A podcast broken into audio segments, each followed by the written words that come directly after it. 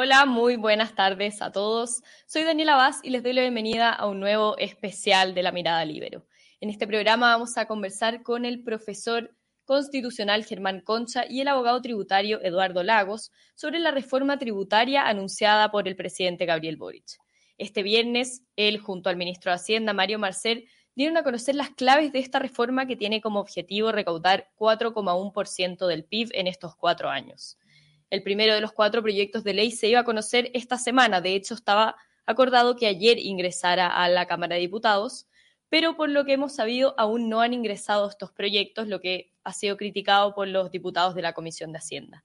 ¿Qué implica este proyecto? ¿Cuáles son sus claves, los nudos, las fortalezas y las debilidades que tiene? Lo vamos a conversar ahora con nuestros invitados. Antes de partir, les quiero comentar que este programa es posible gracias a la red Libero. Si quieren saber más sobre esta red o inscribirse en ella, lo pueden hacer en el link que está en la descripción de este video. Saludamos entonces al abogado constitucional Germán Concha y al abogado tributario Eduardo Lagos Lorent. ¿Cómo están? Bienvenidos. Hola Daniela, bien, gracias. Hola Daniela, mucho gusto. Igualmente, vamos a partir entonces hablando de, este tema que, es denso para tratar de acercarlo lo más posible a todos los que nos están viendo desde lo más amplio y luego vamos a ir ahondando en cada uno de los puntos que a ustedes les pueden hacer ruido, que pueden ser más conflictivos de, este proyecto. El anuncio llega después de un informe realizado por eh, la OCDE que dice que Chile tiene una carga tributaria de 20,7% versus el promedio de esos países de 33,8%. De hecho, dice que es uno de los países que menos recauda. Entonces, Germán, en términos generales, ¿cómo ve esta reforma tributaria? ¿Le parece complicada, ambiciosa? Va en línea de, lo correcto en cuanto a la realidad económica que tenemos a nivel nacional y global?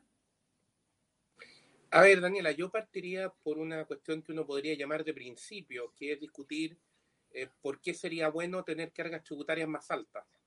Yo creo que nos hemos acostumbrado a partir asumiendo que hay como una, una carga tributaria óptima o perfecta que alguien determina y que nos tenemos que aproximar a ello, a esa carga. Y yo creo que la primera discusión es por qué tendríamos que tener cargas más altas.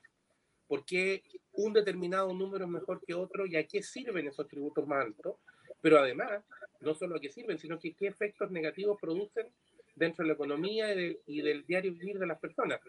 Pensando finalmente que desde una perspectiva de principio, eh, lo básico es que sean las personas las que puedan disponer de sus recursos. y este 4% del, este 4% del PIB. ¿Por qué necesita más plata en el fondo? Por decirlo en términos simples. Eso es lo primero. Y lo segundo es que hay varios trabajos, recuerdo uno del ex ministro de Hacienda, Felipe Larraín, eh, que sostienen que ese número para Chile está mal calculado, porque no incluye eh, las cotizaciones de pensiones y de salud que en otros países, porque están hechas a organismos privados, que en otros países son parte de los tributos. Entonces, esa brecha tampoco es, incluso dejando de lado la discusión sobre si efectivamente eh, existe un número tributario mágico, yo parto de la base que yo por lo menos creo que no existe, pero incluso dejando esa discusión de lado, eh, existe además otra que tiene que ver con si esta cifra, la que se le asigna a Chile, es correcta o si no habría que depurarla antes de decir que estamos tan lejos de los estándares de la OECD. ¿Y el 4% del PIB le parece muy ambicioso? ¿Le parece que está bien en términos de la reforma tributaria actual que se propone? Eh, a ver, lo que pasa es que la pregunta es otra. La pregunta es si, somos, si, es, si una reforma es capaz de recaudar esa cifra. Porque decir yo quiero hacer esto y no se preocupen, vamos a recaudar tanto, la mejor demostración es la reforma que planteó la presidenta de Chile, que se dijo va a recaudar X y nunca se alcanzó el X, digamos. Eso no es eh, eso tiene que ver con una idea de, de nuevo, no mirar los efectos que las distintas intervenciones en materia tributaria tienen en la actividad económica. Al final de cuentas, para que se puedan cobrar impuestos o tributos de cualquier naturaleza, se requiere que se genere riqueza y que haya actividad económica. Por lo tanto, si esos tributos lo que van a hacer es hacer más difícil o perjudicar la generación de riqueza y actividad económica, no van a recaudar, porque no va a haber de dónde recaudar.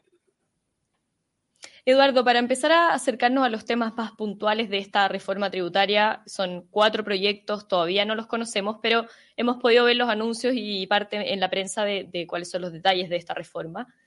¿Cuáles son, a su juicio, los dos o tres aspectos que le parecen más preocupantes, más difíciles de cumplir, los nudos que se pueden dar con respecto? Bueno, yo, yo parto por eh, concordar con Germán en el sentido de que existe un mito de pensar que por el hecho de subir las tasas de impuestos vas a recaudar más impuestos. Eh, esto tiene rendimientos decrecientes, como dicen los economistas. Yo por el hecho de que subo y subo y subo permanentemente los impuestos, no implica que necesariamente voy a recaudar más. La única manera real y efectiva de recaudar más es con el crecimiento económico. Y un buen sistema tributario y una buena reforma tributaria debería precisamente promover el crecimiento económico, porque eso es indiscutible que es lo que genera la recaudación. Si yo pongo un impuesto del 100%, no voy a recaudar nada, se lo aseguro, porque voy a matar la economía. Entonces hay que tener mucho cuidado ahí, dónde ponemos los incentivos y cuáles son los efectos de, la, de, la, de, los impuestos, porque en definitiva sucede que si yo tributo mucho, simplemente no voy a trabajar, voy a dejar de producir o voy a ir del país. Entonces eso, eso hay que jugarlo con, con cuidado. Ahora, esta, esta reforma la verdad es que trae varios elementos que ya estaban más o menos anunciados, eh, pero hay uno que a mí me inquieta especialmente, que es el tema de la declaración administrativa de la alusión. La alusión, para explicarle a la gente, eh, ha quedado configurada ahora dentro del Código Tributario como una conducta ilícita, consistente en que yo no, no cumplo la obligación tributaria por dos vías, o porque simulo operaciones, o sea, disfrazo operaciones, simulándolas con, con, otras que no son, que, que son aparentes pero no las reales, o hago abuso de la forma jurídica, que es un concepto nuevo, que consiste en desarrollar operaciones que cuando uno las mira en el fondo se da cuenta que lo único que pretenden es buscar la, la ventaja tributaria sin que haya alguna otra razón que la justifique. Entonces esas dos conductas son constitutivas de ilusión y el problema que viene ahora, por lo que se ha anunciado, es que va a ser declarada administrativamente por el Servicio de Impuesto Interno. Y eso es bien grave porque al día de hoy esa alusión, si el Servicio de Impuestos Internos estimaba que existía, tenía que iniciar una acción ante el Tribunal Tributario Danero y era el Tribunal Tributario Danero el que la declaraba. Por lo tanto, el contribuyente tenía, ¿no es cierto?, un juez, un filtro, que era un juez imparcial, que sostenía si efectivamente había acá una alusión como estaba acusando el servicio. Ahora eso se acaba. Si, si, prevalece este criterio, lo que va a pasar es que el servicio por siguiente decida declarar, señor, aquí hay una alusión, evidentemente el servicio tendrá que fundar porque estima que, que existe alusión, y yo tendré que ir a defenderme ante el tribunal y eso implica que también yo tendré que acreditar mi inocencia. ¿ah? Entonces ahí se invierte también de alguna manera el peso de la prueba.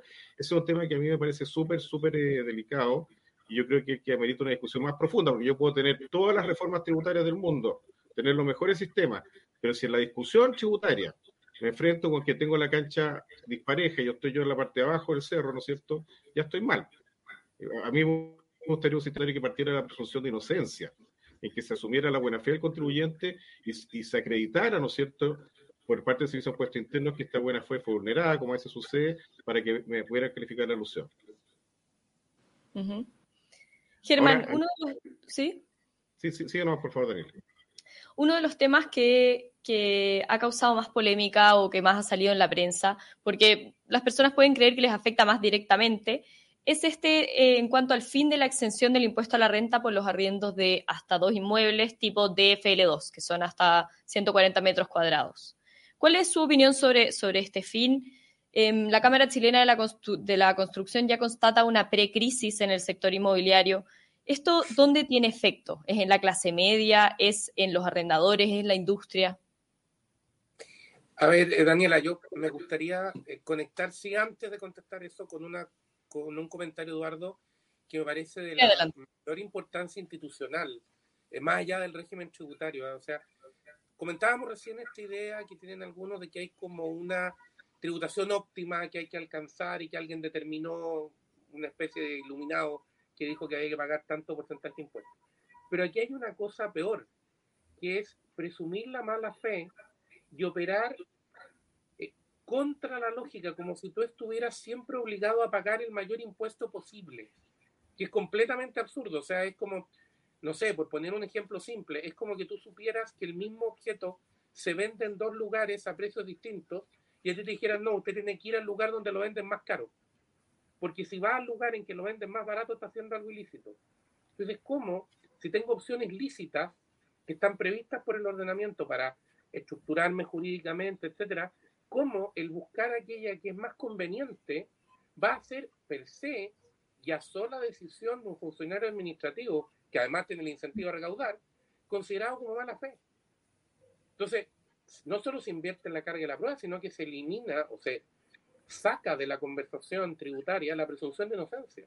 Y como decía Eduardo, de las cosas más importantes, y aquí el contribuyente no puede ser presumido culpable, porque es cierto, existe la obligación de contribuir a financiar el Estado, pero eso no hace que yo tenga el deber de pagar todo lo que el Estado diga que tengo que pagar. Yo tengo el derecho a defenderme en ese momento. Vamos a ver, y el Estado no me puede presumir a mí mala fe por el solo hecho de que busco una figura que siendo lícita permite pagar menos. Primera cosa, requiere un tribunal imparcial, como en todas las demás situaciones. Ahora, en lo que tú dices del DFL2, eh, yo creo que aquí hay una, aquí se cruzan dos discusiones que son eh, distintas, digamos. Eh, una tiene que ver con el afán de recaudar y dónde aumentas y cuáles son los efectos que, que produces con el aumento. pero, pero creo que este ejemplo es muy importante para graficar una cuestión de principio de nuevo la gente tiende a pensar que cada vez que se discute una reforma tributaria o cada vez que se proponen aumentos de tributación, lo que se está haciendo es castigar a una categoría a la que ya no pertenece, los ricos, comillas. Entonces, cuando se suben los tributos, se le están subiendo los tributos a personas de muy alto ingresos y eso no me perjudica a mí. Esta es una demostración práctica de que eso no es cierto, de que el sistema tributario afecta, daña el patrimonio de muchas personas, de las personas en general como dicen los expertos, eh, los tributos nunca han impedido ser ricos. Los, los, tributos impiden hacerse ricos, que es distinto. Entonces, lo que hacen es grabar o afectar el proceso de las personas para poder generar capital, para poder construirlo. Eso es lo peligroso. Y aquí, en el ejemplo que tú das, es una situación que afecta directamente a los segmentos medios. Y además en Chile tiene una característica adicional. Este es un país, y se ha discutido muchas veces, en que mucha gente ahorra adquiriendo viviendas para arrendarlas.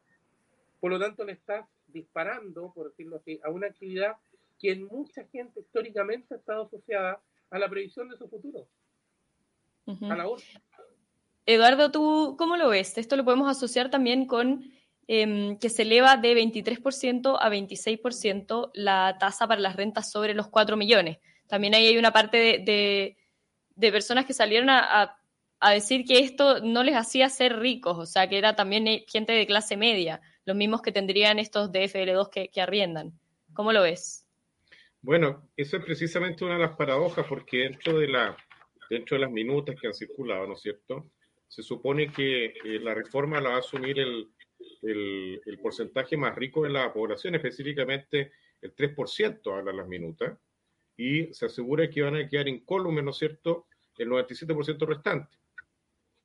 Pero precisamente en esta reforma eh, no hay que ser un super genio para darse cuenta de que si yo estoy grabando la actividad que estaba exenta, que es ese, ese, ese, ese, ese gravamen va a terminar cargándose a la renta de arrendamiento tarde o temprano, de manera que son los arrendatarios los que finalmente van a pagar este impuesto.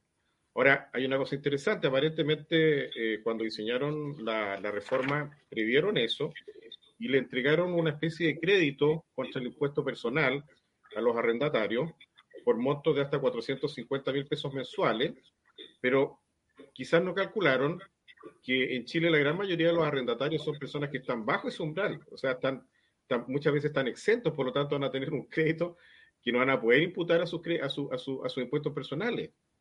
Entonces ahí también hay una cosa que yo creo que va a tener un, un ruido importante, con una adicional que, que Germán debe conocer bien, que es que el DFL2 originalmente está establecido en la forma de un contrato ley.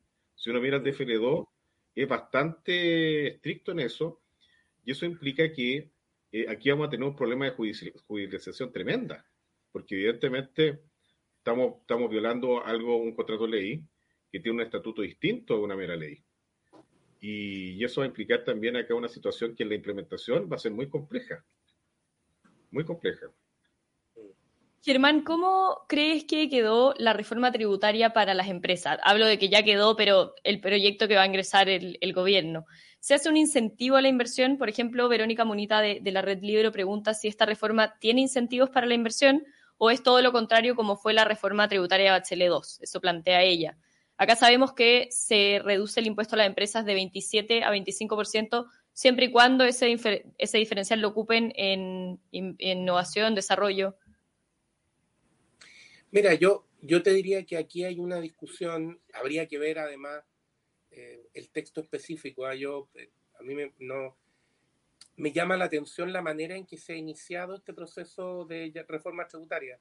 Eh, yo diría que hasta ahora en lo que estamos es una discusión sobre materias tributarias, porque la reforma tributaria, por definición, dado lo técnica que hay que hacerla con texto específico, porque tiene muchas combinaciones, y como decía Eduardo, hay muchas cosas que mirar. Entonces, un punteo de ideas en que uno dice, mira, me gustaría mover este impuesto o esta tasa, en fin, pero eso impacta en muchas otras cosas. Entonces, eh, yo creo que el, el, punto, el requisito inicial es tener el texto completo a la vista. Dicho eso, me parece que hay un tema que tiene que ver de nuevo con qué es lo que priorizas. Si, si tú crees, me parece que aquí hay un tema de fondo, que es la idea de que tú no puedes hacer crecer la riqueza del país, entonces esto es un sistema en que lo único que importa es repartir. Y como lo único que importa es repartir, tengo que subir la tasa para ir a sacarle a los que ya tienen. O, obligar, o, perdón, obligarlos a usar los activos de una cierta manera. Cuando la pregunta que tú deberías hacer eh, de verdad es, ¿qué tengo que hacer para que el país pueda crecer más?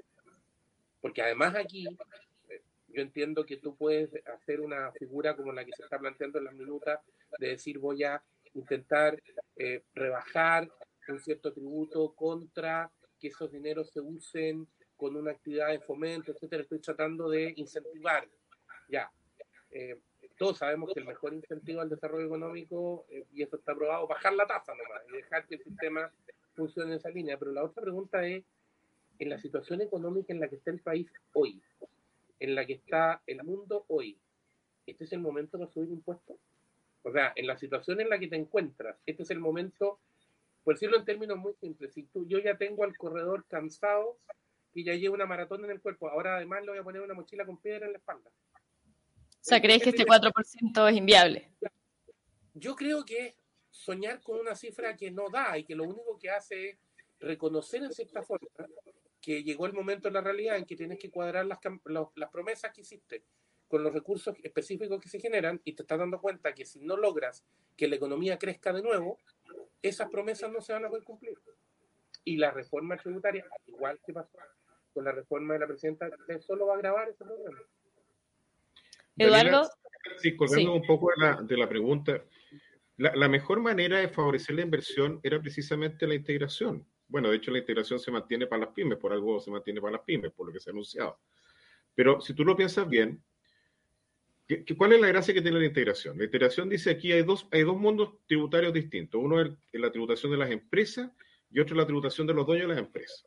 Y la, y la, y la integración funciona sobre la base de que las empresas tributan, pero tributan con una carga tributaria un poquito más baja, ¿no es cierto? De manera que el propietario de la empresa prefiere mantener ese dinero ahí, reinvirtiéndolo, generando riqueza y no llevárselo para la casa, porque cuando se lo lleva a la casa le van a pegar con un tributo más alto, que es el complementario, y ahí respecto de ese puede acreditar, ¿no es cierto?, el impuesto que pagó la empresa previamente. Entonces el impuesto que paga la empresa viene a ser una especie de anticipo a cuenta del impuesto personal que va a pagar el dueño de la empresa. Ahora, cuando yo tengo este sistema en que yo diferencio claramente el impuesto a la empresa, y ese impuesto es más barato que el impuesto que tengo yo, a mí evidentemente me conviene mantener la plata dentro de la empresa.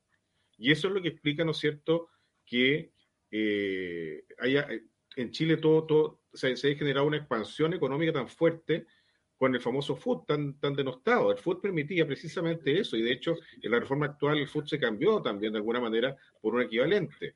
Entonces, en la medida que yo tengo la posibilidad de tributar poco mientras tengo el dinero en la empresa y ese dinero está generando riqueza, eso favorece la inversión. Ahora, el, el, proyecto establece algunos, algunos incentivos, hay que, hay que evaluar bien ahí cómo van a ser los, los impactos, se aumenta, ¿no cierto?, el incentivo I más D, por, la, por todo lo que es eh, investigación y desarrollo, que, que, aumenta el crédito de 800 millones a 2.500 millones y se, se, flexibiliza sus requisitos. Eh, se establece también una tasa de desarrollo del 2% de la utilidad, esto es nuevo, eh, que se puede pagar como un impuesto o puede ser destinado a gastos que aumenten la productividad, entre otros el I más D. Y también hay un crédito ahí bien interesante respecto de, del IVA para los emprendedores que están partiendo. Pero la verdad es que eh, yo creo que lo mejor para, para, favorecer la inversión es precisamente tener una, un régimen diferenciado en que, a los, en que a los empresarios les convenga mantener la plata en las empresas y no llevárselas para la casa. Para ir cerrando, porque ya estamos justo pasados los 20 minutos, ¿le parece viable este, este 4% de llegar al 4% del PIB en recaudación con el contexto que tenemos actualmente? Yo lo veo difícil. Este es un 4% que va a ser eh, escalonado, ¿no es cierto? La idea es llegar en de aquí a unos 3, 4 años más, ese 4,1%, pero estamos en un escenario recesivo. Estamos en un escenario de esta inflación. Estamos con una crisis, con una guerra en Ucrania que no tiene para cuándo, que ha significado una, una estrechez y una inflación. Estamos con el dólar disparado. O sea, todos los indicadores son súper inquietantes y va encima subir los impuestos eh, es, como, es como la tormenta perfecta. O sea, yo aquí sería muy cauto, trataría, ¿no es cierto?, de, ¿qué haría yo? yo trataría de recortar toda la grasa del Estado, sacaría todo lo que sería muy riguroso en, observar cómo se está gastando el dinero, eh, trataría de, incentivar de todas maneras la inversión, trataría de facilitar y atraer a inversionistas en vez de espantarlos, trataría de dar certeza jurídica. Este revoltijo constitucional en que estamos metidos tampoco ayuda, porque nadie puede invertir si no tiene claro cuáles van a ser las reglas del juego. Entonces, por distintas razones se han combinado muy, mala, muy malas situaciones entre la crisis política y social que tenemos, entre el, proceso constituyente que estamos viviendo, que está en rojo, y, más encima la crisis internacional para meter a más encima una reforma tributaria, yo la verdad creo que los timings no nos acompañan. Bueno, Germán, Eduardo, ya estamos al borde del tiempo. Ciertamente se nos quedan muchas dudas, muchas preguntas también que nos hacen de la red Libero, pero tendremos que ir resolviéndolas con tiempo cuando ya vayan entrando los proyectos también al, al Congreso. Muchísimas gracias por su participación, por su visión sobre esta importante reforma tributaria que estamos a puertas de conocer. Muchas gracias también a todos los que nos están viendo y a los miembros de la Red Libre. Chao, que esté muy bien.